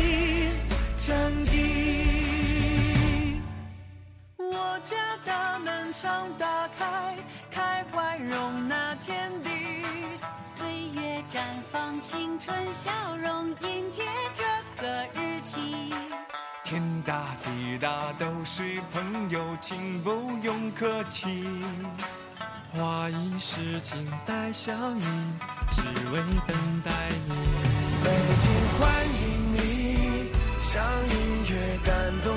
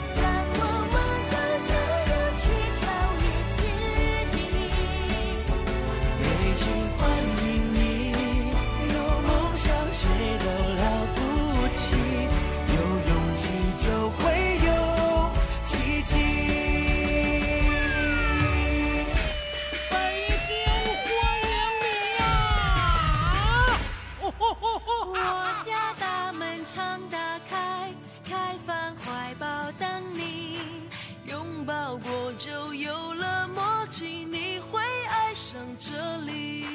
不管远近都是客人，请不用客气。相约好了在一起，我们欢迎你。北京欢迎你，为你开天辟地，流动中的美丽充满着朝气。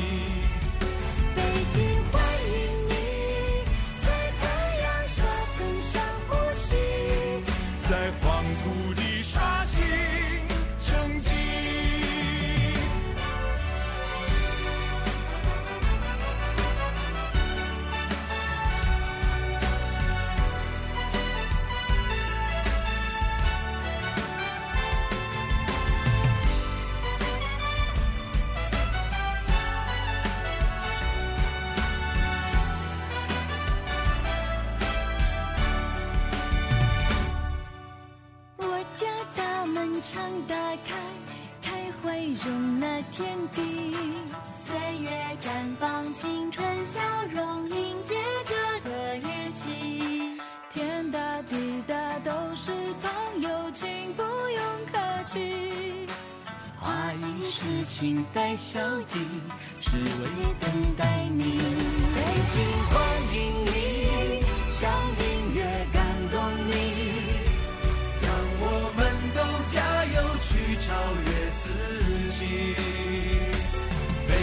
欢迎你，有梦想谁都了不起，有勇气就会有